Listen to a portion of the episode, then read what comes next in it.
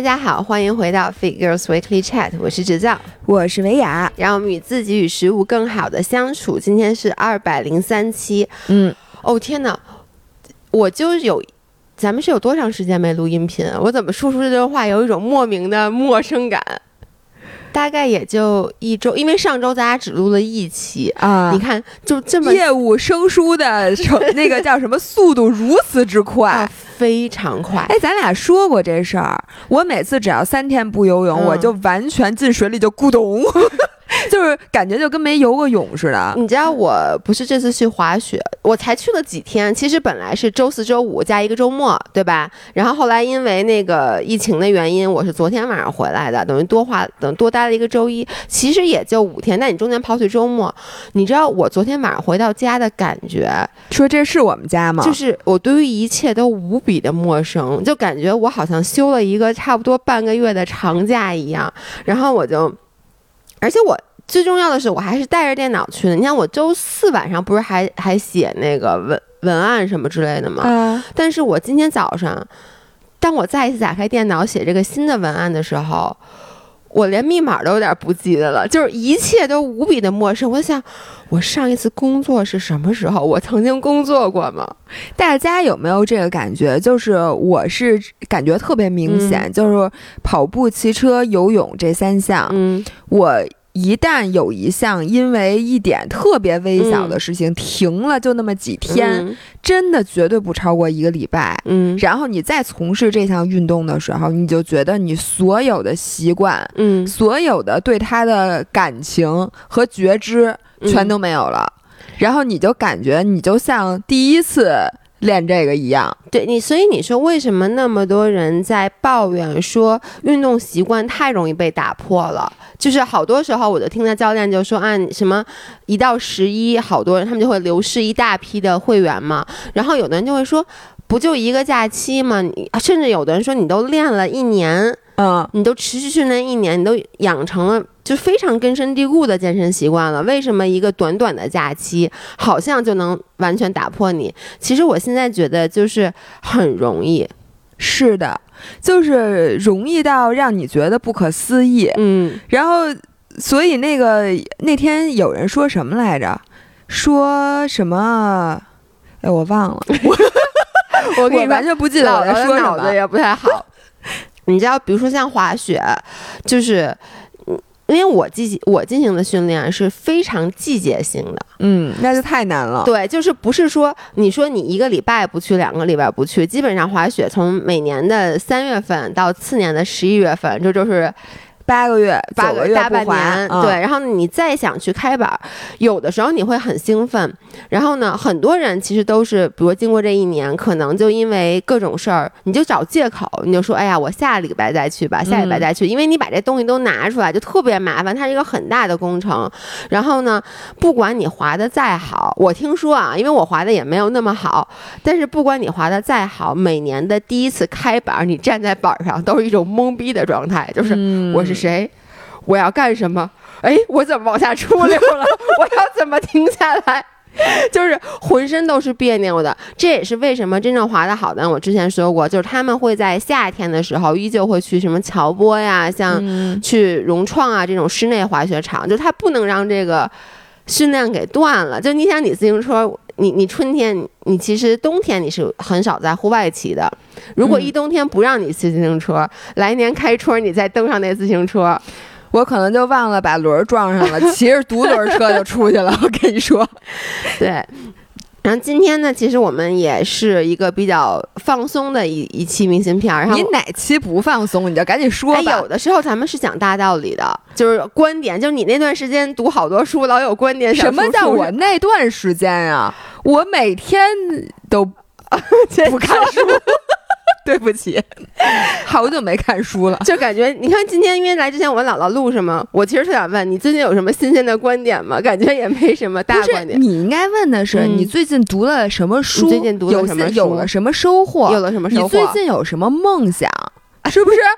你看你也没你的梦想刚刚实现了，然后就没有梦想了。这辈子就一个梦想，就是你第一次铁三是一大梦想。你说你第二次铁三说出来就没那么。那可不是，可有人，我跟你说，嗯居心叵测的人大有人在。呃，每天都有人撺掇我说，第一说让我买铁三车，嗯，因为说你这骑着公路吭哧吭哧的齁老累不行，你得嗯来一辆摩托车，嗯就来一辆铁三车嗯骑一骑。你下次比赛，你肯定得骑铁三呀、嗯还有人更居心叵测，说你下一次比赛必须得比一大铁，嗯因为说说你看这次比赛第二天你还去上游泳课了，说明你什么事儿没有，你的潜力没有嗯发挥出来，还让我拽着你一起比。你说这些人是不是居心叵测？我不是说了吗？明年去滑漂流啊，咱不是组团去漂流吗？去啊！吃啤酒鱼。对，吃啤酒鱼我有一点非常不满。嗯昨天呢，咱们这个这个是周三发对吧？对，这期周三音频发，现在然后对，现在我们现在是周二录的，嗯然后周一的晚上，如果大家还没看的话，嗯我的铁三 vlog 嗯终于出炉了，然后各大平台都应该已经发了。结果我就把那个微博首先发出来的，嗯我就把微博的链接转到群里面，嗯说：“哎，我的 vlog 出来，大家快去看。嗯结果果然没有让我失望。群里的所有人都在讨论，哎，那啤酒鱼，哎，啤酒鱼怎么没倒啤酒啊？说姥姥，你这为什么叫啤酒鱼？啤酒呢？说什么？哎，这鱼是什么鱼啊？这个鱼抹那酱是咸吗？哎，我就想问你们。虽然刘姐啤酒鱼真的是我们铁三比赛的主赞助商，但是你们至于吗？哎谁当时比自行车的时候说他吃那个千岛湖千岛鱼头湖那鱼头，不就是说吃就比赛之前不最好不要吃这种这种类型的食物。我是礼拜六吃的，我礼、啊呃不是我礼拜五吃的，我礼拜日才比赛所以。你就没有在比赛上一打嗝都是啤酒鱼味儿？我这回吸取了上次的教训，我礼拜五吃的啤酒鱼，礼拜六吃的必胜客，然后还有人说说什么呃。评论评论说什么？哎呦，这必胜客怎么怎么点的什么芝心儿披萨什么的，我就说你们这关注点，下次我剪 vlog 的时候，我就把这些吃的都给你们剪掉。你看，就是我，我现在都觉得啊，我其实特别对不起咱们公司，因为我现在不做 cheat day 了。之前的每一个 cheat day 视频都是爆的，但是自因为我现在生活变得比较正常了，导致咱们公司的流量有下降。你真的是非常对不起起咱们公司大家。昨天还有人说，说我上一秒看到什么你掰面包还是吃啤酒鱼的嗯画面，下一秒我就觉得应该是老爷的面孔出现，然后我就想说，老爷这时候又躺枪了。对，然后呢，说一下，就是给大家讲一下我这次崇礼的故事。我特别想听，唉我都我自己都没有想到，我觉得当时就整个这个过程就像看电视一样。我给大家讲一下是什么是什么样的啊。崇礼是，如果不知道的话，崇礼在河北省张家口市，嗯，然后崇礼呢是这次北京冬奥会的比赛场地之一，之一，对，但是是主场地，嗯。所以呢，它有好几个大的雪场。然后呢，比赛主要是在云顶，但是我去滑的那个雪场叫万隆，是崇礼最大的一个雪场，它应该到时候也会关闭。嗯。就今年大家都想，估计从十二月底到二月底。的这段两个多月的时间是没法去崇礼滑雪的。哎，但是可以去看比赛吗？我现在就是没，就没有直到现在为止没有政策出来。哦但是我听说啊，小道消息说，可能到了十二月底，就是国外的运动员进来以后。据说啊，我能不能跟大家说，就是猜测啊，我怕到时候大家把大家封了。就是说，崇礼的码儿可能就会变红，嗯，就是说只许进不许出，因为运动员来了，就那么多国外的那种就是外来人员，可能是怕有那个反正疫就是可能有可能不让看呗。对，嗯，可能是，反正哎，东京奥运会让看了吗？你说什么？东京奥运运会东京奥运会没有观众，对，没有观众、嗯是吧？所以我就不知道崇礼这次有没有哦观众。等于说，它整体的崇礼现在的管控是非常严格的。嗯，而广大学友呢，就是都会想说，哎呀，今年因为就是滑雪的时间变短了，所以大家嗯都非常的珍惜，就现在这几个月。嗯然后呢，我是上周三晚上开车去的崇礼。首先，现在去崇礼，如果你想去滑雪的话，之前啊，你需要有四十八小时核酸。嗯，然后你的那个行程码上不能有带星号的地区，除北京以外，北京是你带星号，因为北京昌平之前是有嗯这个情况嘛。然后呢，就说你必须得承诺你没有去过昌平，哦，就是你不能去过昌平。你就可以对北进。京还是很友好的。对北京，因为说实话，你去崇礼的人大部分就是嗯北京。你上海，你说你飞过来，真的就比较远。折腾。对，然后呢，并且所有的雪场其实就要求你每四十八小时都做核酸，所以什么意思？就是你做之前做一核酸去到崇礼，然后你嗯滑，你第二次去的时候上山的路上你就得。做一核酸，嗯因为为了保证你明天还能滑，所以呢，他的管控已经很严格了。然后我是周三晚上到的崇礼，我我去的时候，姥姥就跟我说，他的那个刘叔，就是之前我们上一期讲过，就是跟他一起那个比铁三的，比铁三的嗯没去的那个大叔，他提前一天去的，嗯，然后他说特别特别的堵车，堵车，说开了几个小时，开了五个小对，时，五个小时。才到。然后我就特意是晚上走的，我到的时候已经很晚了，所以确实没怎么堵。然后我还挺庆幸的，说这次一切顺利。然后呢，我给老老爷公他自己订的是周五晚上的高铁去，因为他得下下了班才能去嘛。嗯然后我们就说，那我自己先滑两天，周五会合。结果周四滑一天没事儿，周五的时候我就下午先是滑完了以后，哎，中午中午我发了条微博，发微博的时候就发现有一些信息，就说。呃，北京市海淀区的某一个小区里面发现了，嗯，对，是一家子对吧？就有一个人得病，他一家子是嗯四个人还是五个人来着？嗯，不知道。好，反正就是他什么，呃，老婆，然后包括他的这个什么爸爸妈妈，还有孩子，那就是嗯五个人都得病了。然后说这小区就封了。然后呢，我还说，哎呦，我说这。就是还挺严重的，但是我都也没多想。过了一会儿，就听到群里面有人说，现在海淀区来的已经不能进了，就不能进崇礼了。哦，然后当时我就发给了王琛，后就是咱们的好朋友，因为他是定的是周五晚上过来，我说你可能进不来了，我就说听说海淀区不让进，那他说我不是海淀区，哎，他跟我说，他说你是不是群里看的消息？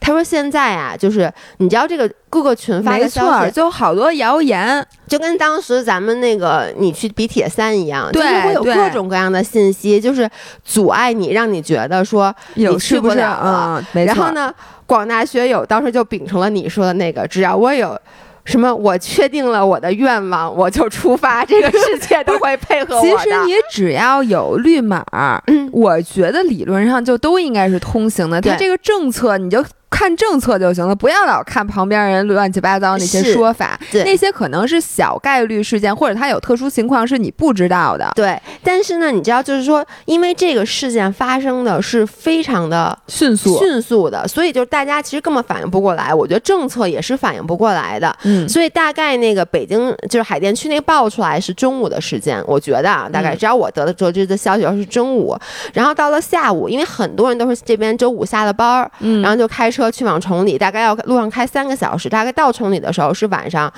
可能七点钟以后，嗯，然后呢，直到下午三点钟的时候，还是像你说的，只要是绿码跟之前一样都能进。结果到了四点多的时候，突然，因为我在好几个滑雪群里，就开始有人说：“哎，我到了，不让我进。”说我到了崇礼口了，说那个现在就是，呃，只要是身份证上是海淀的，就嚯天呐，就不让进了。然后呢，我当然就紧张了，因为我的身份证是海淀的，但是嗯我只是在海淀生的，我都多少年没去过海淀区了呀。然后呢，但是呢，我就看到有些人说说什么。我被劝返了，就嗯当时已经有人，但那时候还早。我觉得如果我五点多到了崇礼，说啊我被劝返了，那我没办法，大不了我就回去呗。来就你等于一天开六个多小时车在 高速上，可真有点惨，真有点惨。然后呢，到了六点多的时候，就出了一个新闻。我跟你说，你知道那个，你就盯着那手机，那个讯息是这样的：一开始说不让进，然后群里就炸了，就说我已经被劝返了，说怎么办？说到底有没有政策？现在说现在没有看到任何官方政策，但是高速口警察就是不让你进。然后呢，结果这时候突然就有一个人，就是票贩子就发说，大家别着急，说我我认识万隆的那个。酒店就是万隆，就是你家所有雪场都有自己的酒店。说听说只要有单单位担保就可以进，嚯，就什么意思？就比如说你去那儿，只要有一个崇礼本地的人单位担保你说这个人出事儿了，谁出事儿谁负责嘛？不是他咋负责呀？我就想着，比如我得病了，嗯你你怎么负责？我我想请问也不知道，反正你给我治好。反正谁出事儿，人家说了，只要有人担保你不就可以进吗？所以说这时候大家说。众学友不要着急，说现在各个雪场正在想政策，想对策，大家不要走，大家先等着。就过一会儿，这个政策就出来了，就是说雪场就说，只要你住我雪场的酒店，啊，雪场给你出担保。哦，于是大家就赶紧去订雪场的酒店。你知道雪场的酒店平时大概是一千多一晚上，当时立刻炒到了三千五，真的立刻大概炒到了三千五，就是。我就觉得当时我就感觉就说那穷人就不配滑雪喽，那就不配呗。对，就不配呗。不是穷人可以像你这样提前去，你你就不用再担心这问题了，他也不可能不让你出来啊。对，但是但是当时因为我去的时候谁也不知道，我现在就想，幸好我提前去了，因为这是我第一次自己开车去崇礼，中间要走八达岭高速，咱们之前走，其实那条路嗯挺不好走的。对，是挺不尤其是我还是晚上走，我当时差一点儿都没走，因为你知道，就跟你一样，就是所有人都在跟我说，包括我爸妈，包括张涵嗯都说，哎，你等周五，说我跟你一起去，说你别多滑这两天，说多滑两天你自己去多危险啊，开车，嗯就所有人都在跟我说，危险。对，再加上刘叔又说，你当时也跟我说嗯说堵什么五个小时，嗯我就想，哎，我一个人堵五个小时就太难受了。到要到那儿还去不了，然后再让你回来，你就得哭死对。我真的，我真的会，因为我开到那儿那天晚上开到那儿，我已经精疲力尽，因为我的注意力是高度集中的，对我本来眼神儿就不好，然后高速上好多地方还没有灯，你知道吗？哦，那个晚上开高速确实是很对吧？因为它就它有又有好多山路，就那个曲了拐弯儿的，然后你就嗯看不清，对我就眯着眼睛，我真的开到那儿都。都就出出虚汗了那种的，所以我就想，很多人可能跟我一样，就 好不容易开到那儿了，结果大家就开始纷纷的订这个酒店的那个抢酒店，抢酒店，但酒店就那么多房，你知道吗？结果抢到的人，你知道酒店就派大巴。机场大巴就过来，就你知道吗？就是当时我看他们发那视频，就那高速口就一片混乱。然后呢，就是雪场的人就我，但我先跟大家说，我我给的所有信息其实都是我从群里面看到的视频，以及我听到的。我现场不在那儿啊，所以我可能会有一些出入。然后反正我就看到好多雪场在那儿说啊，这边什么万隆的，这边就类似于这种的。然后呢，结果到了。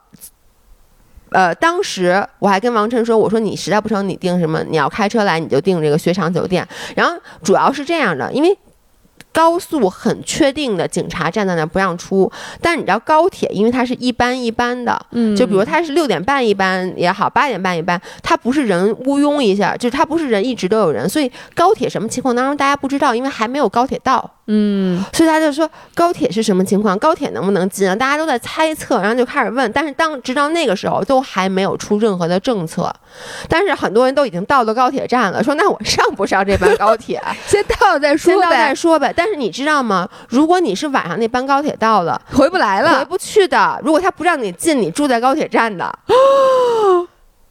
你你你知道吗？九点半最后一班高铁，你到了以后是没有回去了，，太尴尬了。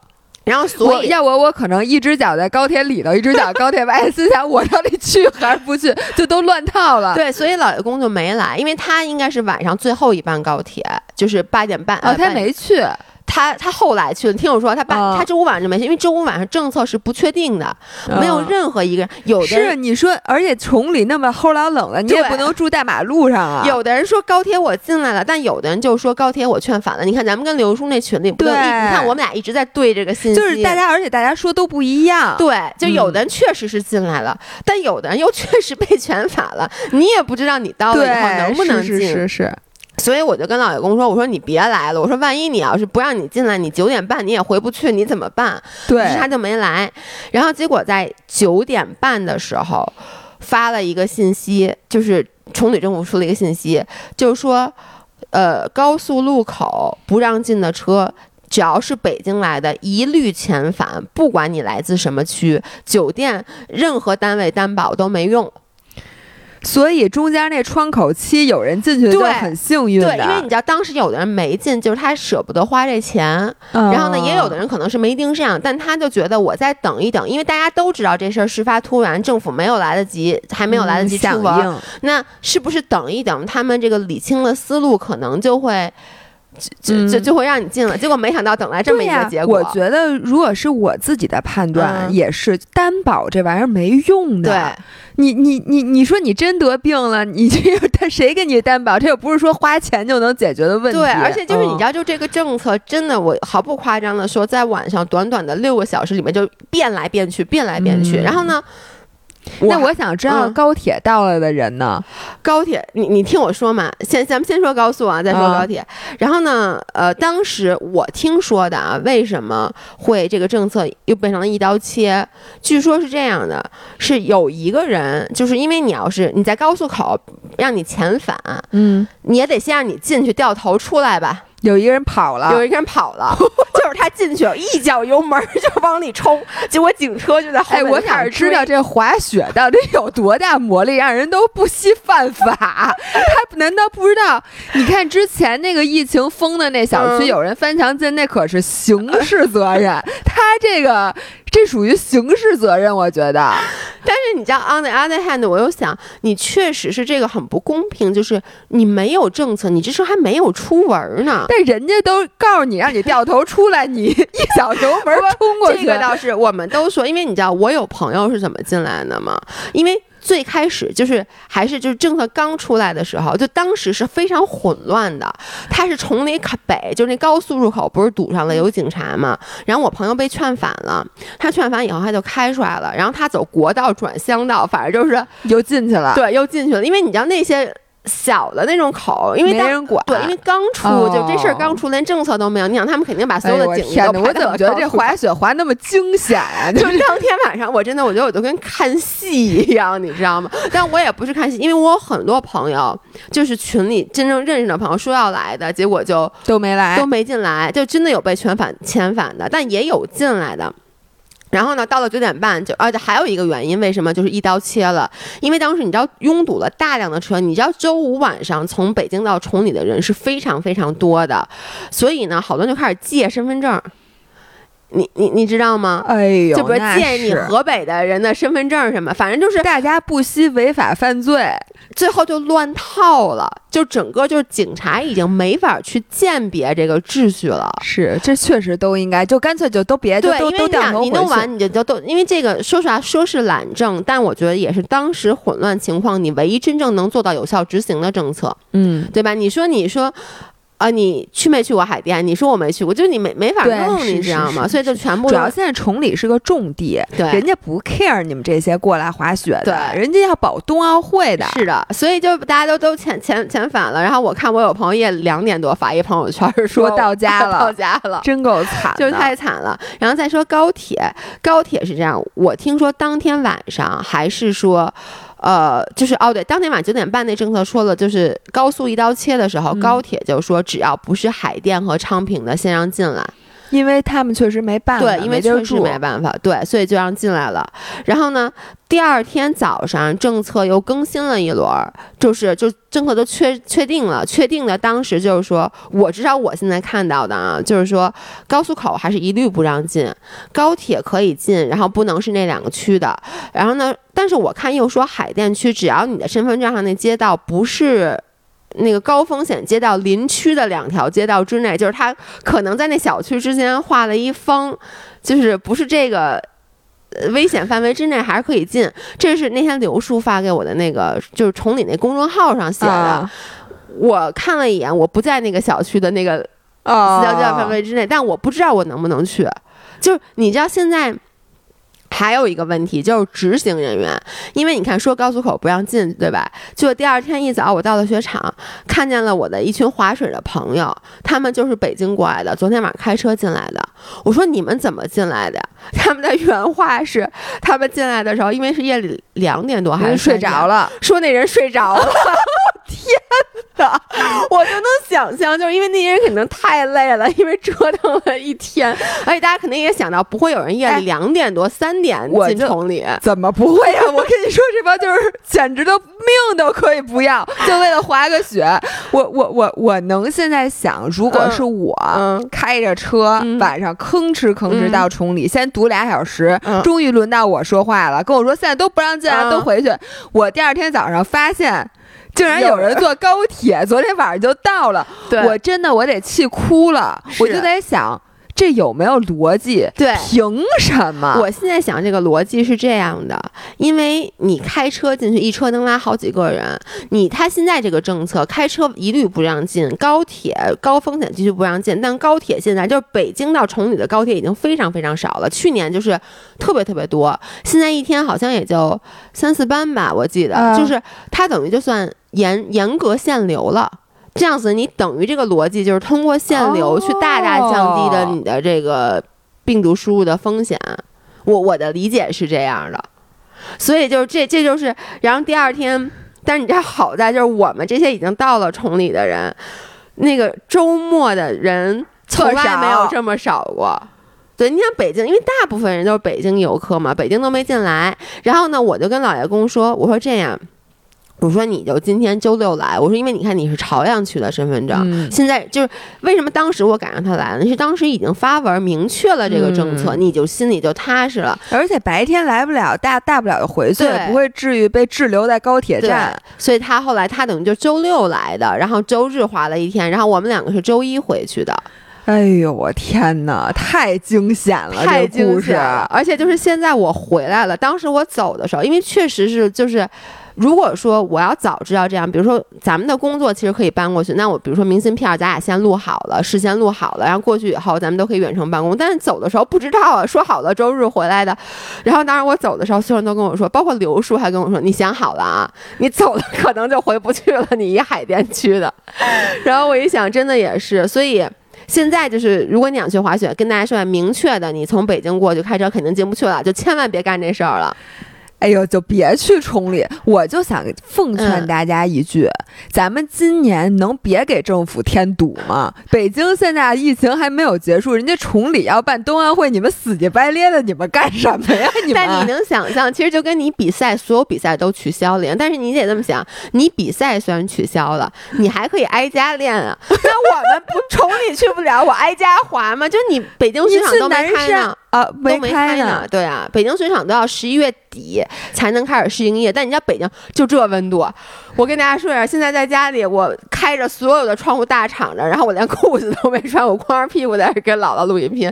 就北京这三十温度不是不可能滑雪的。然后你再看一眼，现在东北的疫情也很严重。你说你去吉林，吉林就北京这病例就是吉林来的。我就想说，要不然别滑雪了，滑雪太费劲了。我觉得北京的还好一点。你说南方的小伙伴要滑个雪，比登天还难。今年真的是费劲。别滑了，咱们干点别的不行吗？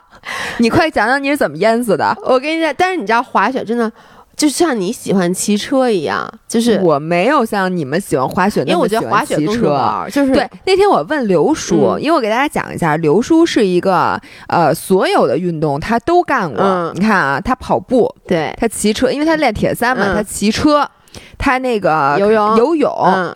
他滑雪，他他是他其实起家是就他干的最好的，应该是最擅长的是滑雪，因为他是玩越野滑雪的，呃，他是双板啊。然后呢，他原来还滑皮划艇，就滑还赛过龙舟，他还攀过岩，还潜水。对。然后我那天我们俩去越野跑，他他还越野跑，对他跟我说好几次去三峰是他对对对，没错，我们俩去三峰。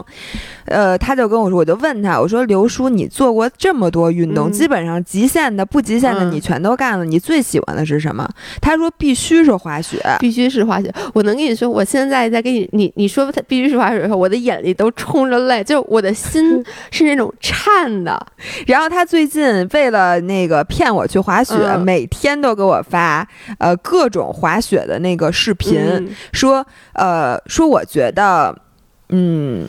就是跑步、嗯，骑车、游泳这三个运动，它更多的它不是叫 pure pleasure，对，就是它不是纯粹的享受或者什么。但是滑雪它是纯粹的那种极致的享受，并且呢，它的速度感带来给你带来的那种荷尔蒙的那种，哇，简直说不出来。我跟你说，就是滑雪，你你记不记得之前咱俩还说过，就是说对于运动，咱们一直是其实是痛苦的，就是运动对于咱们来讲，基本就是可能有的运动百分之八十是痛苦，百分之二十是享受，有的嗯运动是一半儿一半儿。当然，像比如说对于我来说，跑步就是百分之九十九点九是痛苦，可能百分之零点零一是 那个快乐，享受然后可以忽略不计。对，可以忽略不计。然后就是每一种运动，其实对于你来说，一定都有一个痛苦。比如说柔术，它也是，也也是，就是我觉得柔术对于我是，百分之百是痛苦吧？我觉得不是，我觉得百分之三十是痛苦，百分之七十是享受。怎么享受？啥呀？就是那种博弈过程中的那种有趣，你学到新鲜哦动作，就是它等于是一个学习的过程。但是柔术的那个，它毕竟它很多时候你挨打是痛苦的，而且你学习是枯燥的，对。嗯，但是滑雪呢？哦，我就是。你知道滑雪的那那个时候，我、嗯就是我在雪场。为什么我那天跟你说，我说我想周一再回来？我当时就觉得我整个世界都可以不要。其实我回来，你知道，因为你知道刘叔一直跟我说说你你别回，就我滑雪滑雪的朋友，我就是跟滑雪朋友一起滑雪嘛，他们劝我说你别回去，我都不没法跟他们解释为什么我得回来。但是我跟刘叔就说我说不行，因为姥姥一个人在北京，我总得回去工作，我说要不然我姥姥姥该跟我离婚了。但你知道我在滑雪的时候，我想你一边儿，我跟你说，我什么都可以不要，真的就那种感觉，我觉得全世界我都可以不要，我就听着。像吸毒啊，这个。你知道滑雪叫白色鸦片吗？哦，知道知道知道，这嗯真的就是这种感觉，就是你在滑行的过程中，哦，那种驰骋的感觉，嗯，我能理解，因为呢，比如说你骑车下坡嗯，的时候，你也是那种，你就感觉，而且你是比汽车，因为自行车下坡是比汽车快的，对，而且就是，其实你为什么会自行车你会有那种爽？因为你觉得你很贴近自然，滑雪就更贴近自然了。嗯，就是你感觉你真的就是在自然里面，就是那种享受这种速度的快感，所以我们就就我能理解，就像你说的，为了滑雪不惜违法。天哪，我简直惊呆了。对，但是你知道我看完那视频之后，嗯，我确定我绝对不会去滑雪的，就我绝对不、嗯不会喜欢滑雪的，因为我不喜欢那种极致的速度。狗屁吧！你开卡丁车的时候嗷嗷高兴的嗷嗷叫，但是因为开卡丁车，你坐在车里就跟坐过山车的时候，我也不是那种害怕的感觉。但是你骑车，你喜欢那个下坡时候的速我也不，我是喜欢同时恐惧的，啊？那就是骑车我喜欢的其实不是下坡，就下坡本身并不会让我觉得贼爽。就嗯有的人他骑车喜欢的是速度感，我觉得刘叔一定就是他觉得贼爽，所以他摔成那样，他那个各种骨折，对他就是怎么摔的。我下坡的时候是非常紧张并且谨慎的，其实我也是，你看我很害怕骑车下坡，但就是滑雪我，我滑雪你不害怕？滑雪我其实也害怕，但是我就觉得整个那个乐趣啊，就是你你现在我回来了啊，我就稍微又回到自己熟悉的环境中，然后又开始工作了，我整个人就又开始理性起来。但是你当时在学历上的那种感觉，我就我真的就想我。就是滑雪，你知道为什么我就说你其实没法滑雪，是因为滑雪你想滑得好，你确实要投入很多精力。像我为什么就觉得我进步不了，就是你每次像我昨天，我其实昨天才真正的刚刚找到感感觉找到了好的感觉。他们跟我说的一些动作的感觉，我刚找到，哎，今儿又回来了。你再去都不知道什么时候了。你就算这周末我能成功的，就是周五晚上的那个班班车去了，你其实隔了这么多天，你一上学，你又要再找一下感觉。而真正滑雪滑得好的人，像我的那些朋友，他们都是冬天在崇礼租一房，然后呢，当然他们大部分的工作跟咱们很像，要不然就自媒体，要不然就是外贸吧，反正就是那种他们就是平时要不然就是家里有矿。对，要不然就家里有矿，就是或者什么那个拆二代。这我最近刚学会一次，反正就是他们不需要坐班儿，所以嗯他们就是把呃，还有一些就是，就比如他们做这个就是倒时差那种，他们做美国的生意。嗯，等于他们就晚上工作，所以他们就都是把家搬到了那个崇礼冬天，然后呢就白这就天滑雪。跟咱们有一次讲那个有一个姑娘特别爱冲浪，你记得吗？咱们回答五人的提问，嗯，她就想把家搬到万宁去，然后就不回来了。对，我看悠悠现在又在万宁呢，就是她不是他在万宁租一房嘛，悠悠。悠悠在万宁租了一房，他就等于就是每次去的时候，他就就是你能哎更多的、那我我我好奇啊，我嗯问你，滑雪、嗯，滑水、那肯定是滑雪，冲浪、嗯，潜水嗯这几个你更喜欢哪个？滑雪，为什么呢？呃，你要刨除，比如说就是我滑雪滑的比冲浪冲的好，嗯，那也或者说你就滑雪滑雪比潜水好玩儿。是这样的，我觉得潜水不是一个运动，嗯，就是潜水它更像是一种发现世界的手段，对，其实潜水像旅游，就潜水对于我来说是出去玩，就是我们看看水上的，你们看看水下的。对，就你看看水下各种生物，你看各种动物。因为我我你看我我最喜欢在家，我只要吃饭的时候，我经常看的就是什么那个动物世界，不是动物世界，就是那种啊，纪录片我特别喜欢看动物嘛动物，明白明白明白看懂。就是有点像你去非嗯洲去看大草原、嗯是一个意思，而划水的局限性太强了。嗯，就只能在那一个地儿对，而且绕圈儿。而且好多人如果是玩什么船拖，其实也是一样的。嗯，但只有滑雪，它是其实你可以滑世界的各个大山，就是很多人他很喜欢技巧，我现在也想去精进我的技巧，但是我觉得滑雪带给我最大的快乐就是我特别喜欢去不同的雪场滑嗯不同的大山。当然，嗯现在国门一封闭，你也有点难。我就想知道你们在崇礼，你就紧着那一个雪场，就那几条道，一遍一遍滑，有什么劲呢？所以我现在在就开始练技术了嘛，就你开始去练一些技巧了。就因为滑雪也分很很多种，比如说滑雪有刻滑，就你知道那种用特别老长的板儿，然后他们滑的时候就是贴着地摸雪，整个身子恨不得都趴趴趴地上，这种是主要是滑行。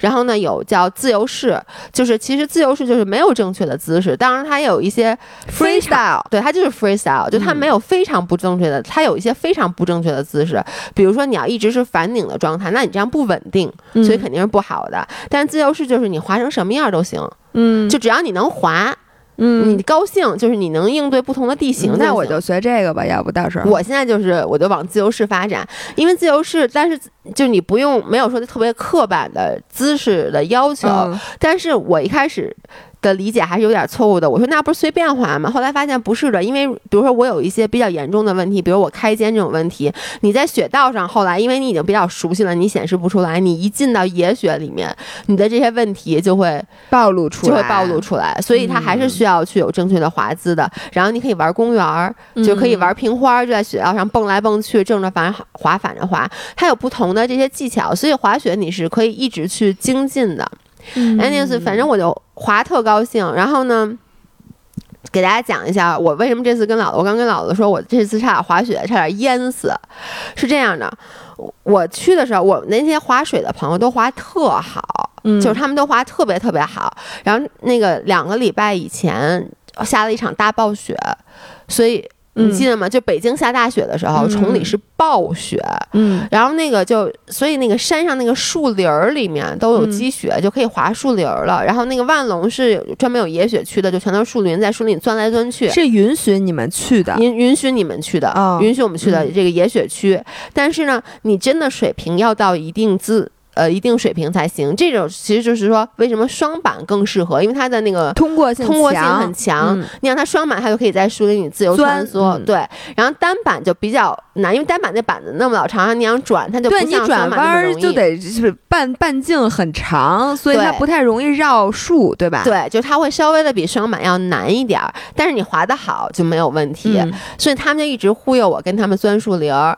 然后呢，一开始带我去钻树林儿，我的问题可能也就顶多是，我要是变不好相，我容易撞树，撞树可挺疼的，撞树特别特别危险。是啊。然后呢，因为速度快啊，对，但是我呢，就是反正像你骑车连水坑都躲不开的，你可不是只要有一棵一棵树就是得撞上。对我跟你说，我就发现这个真的是一个特别大的问题，就是我的这个叫什么手眼不协调，也好，脚眼不协调。我觉得你是在移动的过程中，你更难判断你和他的位置关系。就你，你看我开车，我老蹭，我的车一天到晚都蹭，就是每一次那个过那个狭窄的胡同，你都在我旁边就就在那唠叨，就是那种。嗯，这边太近了，或者啊那边而且太近了。你老跟我说能过，然后我又不敢过，就是我都嗯急出一身汗来。包括倒车，我每次都是歪的。我觉得我就天生对这种距离的嗯关系，我根本感受不到。就你们经常说啊，前面十米有一什么，我我到现在为止，我永远无法用这种语言来给你描述，就因为十米你没有概念，，对一米有尤其是在你移动的时候就更没有概念。对，就是嗯你停下来，我都没有概念。我特别想问问大家，有没有人跟我一样？就是我现在发现它是一种，就像我五音不全，就是我听不出那个调儿来。就是比如说我我，比如你那天我不还说嘛？就有一首歌，你们都听就能啊，就叫 v i v a song，你只能听听见那动词大词。对我只能听见动词大词，我哎，真的有对对对，这这是有人是这样的，一点儿都没有，我都无法想象你们怎么能听一首歌，居然脑子有调。我听都是 rap 呀，不是我听得出调，但是我可以抖抖抖抖抖抖抖抖抖抖 抖抖抖抖抖抖，米发嗦拉西，就我真的听不出来。然后对于这个距离也是一样的，就跟你知道，有的人是他分不清东南西北，他给你指路永远都是往左往右啊。你不就是吗？我不是啊，我我东南西北，你分我东南西北是能分清楚的。当然，你现在你现在往北边挪挪。不是，但是这不是我，我出去玩看地图，我能真的能看出东南西北。我觉得这个，我我一地图我也能看出，那上写着呢，东南西北。就是我能找，因为小时候找到是吧？小时候不是在那个，就是咱们原来高中的时候有那个定向越野队啊，对对，就我对对是是是，所以我还参加过，那时候学了一些简单的东西，但是我分不清的就是距离，这就为什么导致我开车导航我老开过，因为它什么六十米、五十米，我就不知道这六十，我以前在我印象中五十米可远了，我 所以你就觉得肯定是前面那路口，因为跑步跑五十米那得多费劲呢，那我得跑十好几秒呢，是不是？然后就百米，就在我印象中，那真的就是恨不得一个街区数比比登天还远。我现在发现，如果有人跟我一样，我告诉你们，导航只要说五十米、六十米，你现在就转。我跟你说，那可不配五十米，就是他。就是我对这个没有没有概念，所以包括比如说，经常有人说什么一米，你知道我都得怎么想吗？就比如装修的时候，他们都是说，就是说什么怎么一米啊、两米啊什么的，我都得把我想象我躺在那儿，嗯，然后再在我身上加一个头，才到一米、两米啊。哦，我以为我以为，然后再除以二或者腰斩，但我腰还长，还不能腰斩，得在腰以上斩。就这就是我辨别距离的，就我的距离感极差，你知道吗？就是，所以我很担心你华树林。对，就包括咱们买东西，有什么说什么这个东西什么大概多大，说什么只有五十厘米。我说五十，你你知道我现在一点分，这这大概是多少？五十厘米吗？不是，你干嘛？你说什么呢？我不知道，你这也就十厘米差不多啊，这是十厘米，五十厘米是半米，大姐。半米，你哎，我我跟你们讲，刚才姥爷比划的那个长度，就是是可乐罐的大概三分之二。他问我这有五十厘米，就是他手张成一个八的形状。他问我这有没有五十厘米，我惊呆了。确实，就就哎，行行，你刚才说钻树林，所以我钻树林的时候，然后呢，你家那树特别密。我简直，我跟我走都可能撞那树上，然后呢，我就被他们带。一开始他们带了，带我去。我现在听了我的肾上腺素都飙升了。一开始啊，他们先带我走了一个宽的树林儿。宽的树林是什么样的？虽然树很密，但是在一群树和一群树之间有很宽的，有很宽的，所以感觉上其实就是雪道旁边有树。嗯，于是那种呢，你就可以走。但是呢，我走完以后我就膨胀了呀。他们后来说我们要进小树林了。然后呢，那个明浩哥就一个韩国大叔，然后他跟我说说你可能进不了，说这个树林比较密。但是呢，其他人就起哄说，哎呀，没事儿，他进说他就落叶飘，就那个一直横切嘛，是吧？就你到头了，实在不成你就停下来，你再换刃，然后再往那边走。我就说没问题，我能去。于是我就跟他们进了那个特别密的小树林儿，我我这些他们都给我录下来了。我跟你说，整个那过程就是我啊，砰，就摔了。我没有撞在树上，是因为我看你看快到树上的时候，我主动就我主动就摔了。但是我跟你说，真的是挺危险的，但同时也很有乐趣。你知道，就是我从那小树林出来，我整个人，我跟你说，浑身都是血。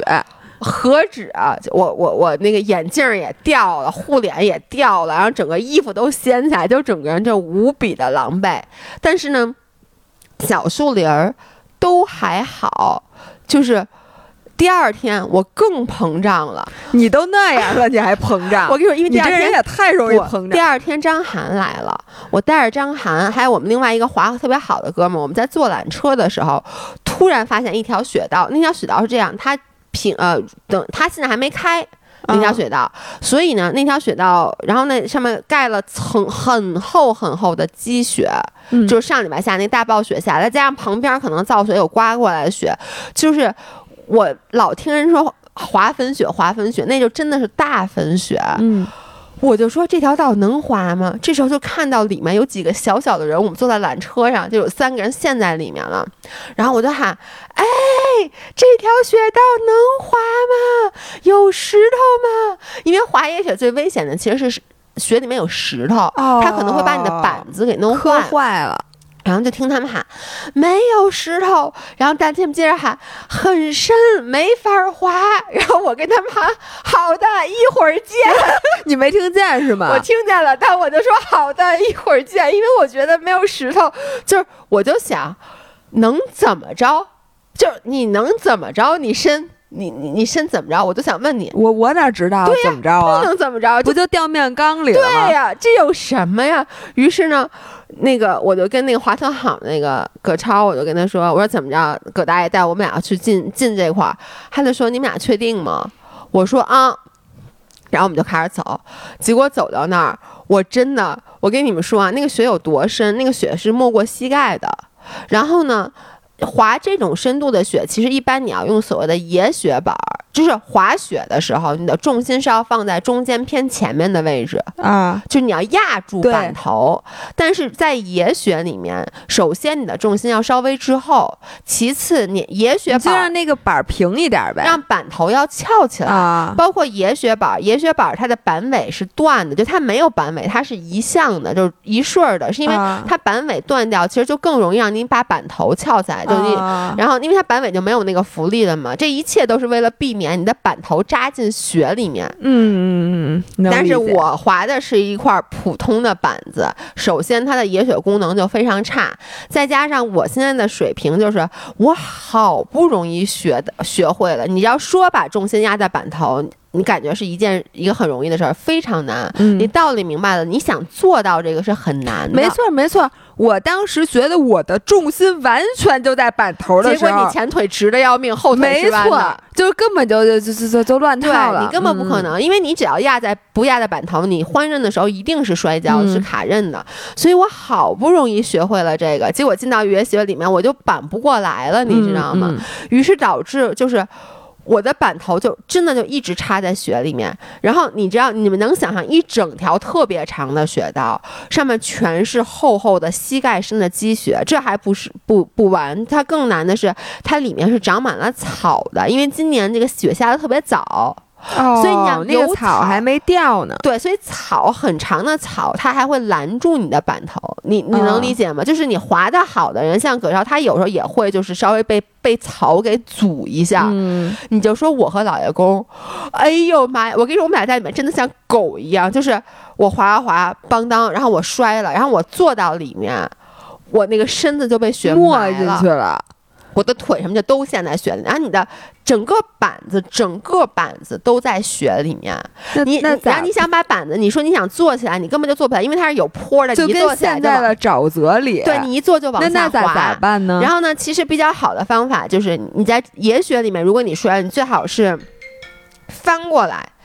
就是你最好啊是翻过来趴着起来，因为你趴着起来会比较容易嘛。啊，然后呢但是呢，你翻的时候，你就你得把两个腿先把那个板子给拿还使劲出来吧。抖了，但是呢，你的板子完全被埋在雪里面，特别沉。嗯，而且你已经很累了，你根本就抬不起来，你知道吗？然后我就抬了好半天，终于把它抬起来了。抬起来以后，翻过来，翻过来以后，整个人已经快虚脱了。然后你好不容易站站稳了，对吧？你说往前滑一点儿，结果你知道吗？因为那个雪特别厚，所以你特别容易卡后刃。就是你你你想，你那个雪板子在雪里面，那个雪很厚的时候，你。后你不能让那个就是你脚后跟儿的那个位置不能有雪，因为它一有雪你容易往后栽，就是嗯不能理解往后仰，嗯没关系就你家你你平时卡刃的时候，我不知道什么叫卡啊，就卡后反对不起，Anyway，就是我刚前脚站起来，我脸朝大山之上，对吧？我往前出溜一点儿，结果就因为那个雪太厚了，它卡住了我脚后跟儿的这个板板子，于是我就往后遮。我我真的我不知道他录下来没有，我真的连翻了三个后滚翻，就那么滚下去，就是头。幸亏是粉雪，摔的不疼。对，这就是为什么有石头很危险哦。但是幸好当时没有什么事，但我真的连翻这这三分之一个山可能也就下去了，然后我整个人当时脖子里面也灌满，然后眼镜儿都掉了，然后我爬下来以后，店长先噗。因为我满嘴都是草和雪，你知道吗？就嘴里面都是土，然后把那雪给吐了。我觉得草泥马这个，这个我觉得你当时，我草泥雪，我当时真的就是我特别特别的绝望，而且我们进山进那个野野野雪的时候已经是下午了，你知道光线已经没有那么好了，四点钟观览车，我当时特别怕我出不来，然后呢，而且你知道当时一点办法都没有，那离底下还有多远啊？就就看不到顶儿。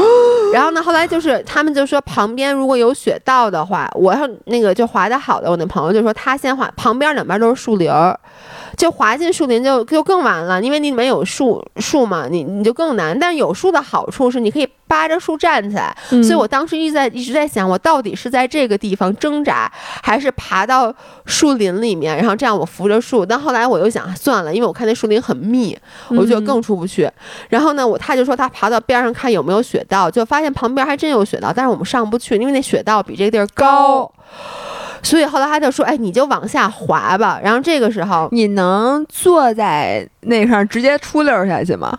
呃，如果你是直接那么做的话，还是挺难的。就是你不是，你就穿在板上，就跟我穿鞋那个单板那姿势，然后直接就出溜下去，那样子你？速度会特别快，就很危哦险，那太危险。但这时候老爷公终于他干了一件，他实在受不了了，他就把板子脱了，他就坐在板子上像骑骑马一样，哦，那样对，然后就那么往下出溜，这样你把脚那么一蹬，你就能刹住车。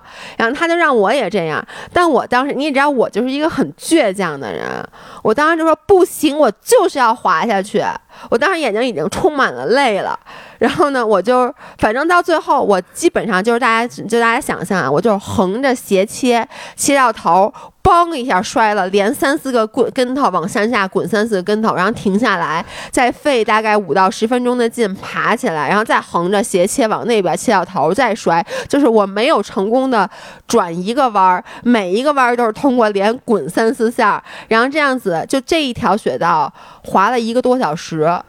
一个多小时，我才滚到了山下。天哪！然后到山下的时候，你们这是用生命在滑我跟你说雪呀，？我整个我我当时我穿的是叉 B，我叉 B 能拧出水来，我一点儿不怕，就整个全是雪，然后眼镜里面那个就看不见我眼睛，那雪就在一半儿，你知道吗？天哪！然后头盔里面也都是我想问，你，就是你那样滑和嗯张涵那样滑，你们俩谁先下去的？呃，是我先下去，但张涵他在他他还给我录视频了。就说明他并没有比你慢。他没有不用，他其实那样会比我快。哦就是其实他那个方法能下，但是呢，我当时不就是很倔强嘛，因为我就觉得明明是我要来的，你也知道，太倔强了。然后我要我，我可能给你急了都得。我下去以后，我连正常的雪道都不会，就我首先我根本我根本就站不起来了，我连正常的雪道都不会滑了。本来当天晚上我们还说，然后直接就收板了，然后本来说当天晚上我们还要去滑富龙的夜场，就白天滑完了以后，晚上还有夜场，从五点半开始。我当时想这这次滑完不知道什么时候再滑，我说我要去滑夜场。我跟你说，我当时滑完什么状态啊？我我后来还约了那个想去雪具店拍抖音，不是拍抖音，拍小红书。啊，我我跟你说，我我当时我毫不夸张，就是我想尿尿，我根本蹲不下去，我我就跟你跑完马一样，就是我已经累到，就是我真的觉得我现在让我立刻死在这儿都行，你只要别让我动一下。就我我上肢也很累，因为你知道每一个爬起来，而且你们想象那个爬不是爬一下就能起来的，那是爬，哎呦。刚有点起来一点儿，就我一不好心往下一戳，就梆当一下又又趴在那儿。就是上我第二天胸大肌，我的手腕、我的胳膊、我的肱三根本就我胳膊都抬不起来，就是这样一个经历。我跟你，我能说你彻底让我拔草了就这这期的前半期，先给所有像我这种就只滑过几次雪的人深深的种草了，嗯就心想有什么样的能让人不惜犯法、不惜跑跑、不惜借身份证、不惜订三千五一晚上的呃酒酒店。还不惜什么东西，就嗯一定要来滑雪，这是什么样的运动有这样的魅力？然后后边儿 就是被深深的拔草，心想我可不能去。不是是这样的，这就是我想说的，你知道吗？整个滑的过程中，张涵一直在说：“我太自不量力了，我太自不量力了，我太自不量力了。”就是你什么样的水平。滑什么样的雪，就是我给我我我就是我们俩在雪道上的水平已经是比较好的了，也不能算好，但是完全可以自保。嗯就是说我们基本上不会被别人撞，我们也撞不着别撞不到别人。然后呢，就是能能指哪打哪，能穿梭于就是这个人中间儿。嗯，但是到了是呃我，所以我当时就觉得我这没问题，而且我就想，这大粉雪这不更好吗？滑起来，我真的没想到是那样的。我我我能说一下。嗯咱们我没想到，咱们这种水的音频都能升华，你知道吗？有人说就爱听咱俩升华，那咱看我给你升华一个啊。就我发现真的是这个，甭管你做什么运动，你真的要保持对对这个运动的敬畏，就太对了，绝对不能膨胀。像那个我的那个陪练，嗯。然后呢，他就是当时就比铁三，嗯。他基本上比第一个七零三，就我这个距离之前，嗯。他骑车最多只骑过四十公里还是五十公里，嗯，然后他跑全马他可能就没跑过，嗯。游泳他是专业的啊，嗯。他就当时就觉得嗨，说这四十公里也是骑九十公里不是一样吗？然后他他也没有怎么，反正就基本就没练过。然后结果我就问他，我说：“那你七零三那个比赛最后跑步你跑了吗？嗯呃，你走了吗？”他说：“你这问题就不对了，你应该问我我跑了吗？” 就完全不行，就跟他现在忽悠我说你下一个比赛就应该比二二六的，嗯但是这个人啊，真的不能膨胀，就不是你比完七零三，对你就能比去比那个 Ironman 距离的。对如果你打破了这个，那我觉得你很有很有可能，你就会遭受你这辈子最致命的打击。然后这个，你像你打击完了之后，你还是热爱滑雪，但是很多人经过这次打击之后，他以后别说铁三了，什么比赛他都不想再比了。对我，我跟你说，就是我觉得你说的特别对，就是之前我也说过，包括冲浪，我说那次嗯冲浪我差点、就是因为那个浪特别特别大，然后就都不让我下，我还找了一个就是 Monica 的老公，就找了领导找一私教陪我下。其实后来就我被很多人都说，包括那期音频播出以后，还有很多嗯给我发私信说、你这个太太冒进了，冒进，对，是就是。像你说的，要对这个运动，尤其是如果你进行的运动是大自然里的运动的，没错，就户外的。要要抱着一颗畏惧的心，就是你看，其实每一次意外都是因为这个产生的。对，而且我我是觉得，我们之前可能大家觉得姥姥是一个就是特别不顾一切的，嗯或者姥爷是那种特别不顾一切的，就是说。我想去，我必须要去。我觉得其实不是这样的。像我呢，是其实还是比较谨慎的。就像很多东西，我是觉得你是有把握才去做的。对，我是觉得这个事儿，我想好了，嗯我风险我也考虑到了，嗯最坏的情况我也可以承受。嗯我才说我一定要去，就这个时候坚决。但是我觉得绝对不是什么时候都坚决。是，就包括这次进野雪啊，其实嗯说出来，你知道吗？我我我。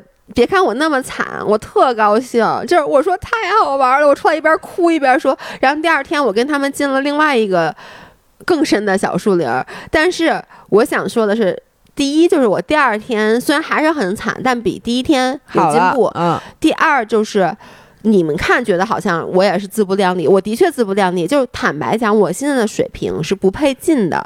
但我为什么敢进？是因为我第二天是跟着六四五个嗯滑得非常非常好的人嗯一起进，就是我有足够的信心，就是至少第一啊，我现在的水平不是说我进上数一定会往上撞，就是我能停下来，嗯就你得保证你能刹车。嗯然后呢，并且就是我想有这么多的人，然后呢，他们一定不会就是。把我自己扔在里面或者怎么样，就包括那前一天为什么我也敢走，是因为我有朋友。而我最后插一个小故事，就是我发了那个视，我我发了一个我进野雪的视频，就是那个朋友圈儿。你可能没看到，啊你朋友圈永远看不见我是的。然后呢，底下有一个人给我评论，就说我今天也进了，说但我是一个人进的，我差点叫了救援。